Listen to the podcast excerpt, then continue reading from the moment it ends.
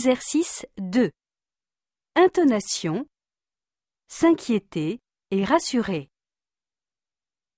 1, Il n'est pas encore entré. Ne t'inquiète pas, il va arriver. 2, Il est parti seul faire du ski. Rassure-toi, il n'y a pas de danger. 3, Je lui avais pourtant dit de ne pas y aller. Arrête, il n'y a pas de quoi s'inquiéter. 4, L'heure avance et il n'est toujours pas là. Puisque je te dis qu'il ne court aucun risque. 5, J'ai peur qu'il lui soit arrivé quelque chose. Mais non, il a dû rencontrer quelqu'un.